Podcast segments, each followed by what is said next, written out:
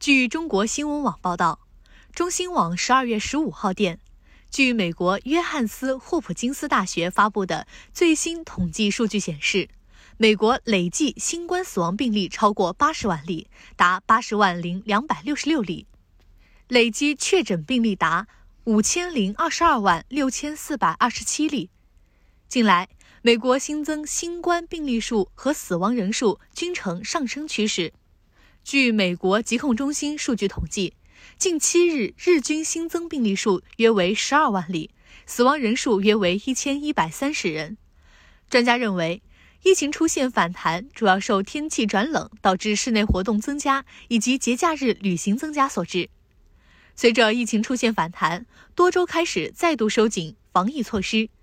加利福尼亚州十三号宣布，无论是否接种疫苗，民众在所有室内场所必须佩戴口罩。纽约州当天宣布，在不要求出示疫苗接种证明的室内场所，民众必须佩戴口罩。感谢收听羊城晚报广东头条，我是主播雨倩。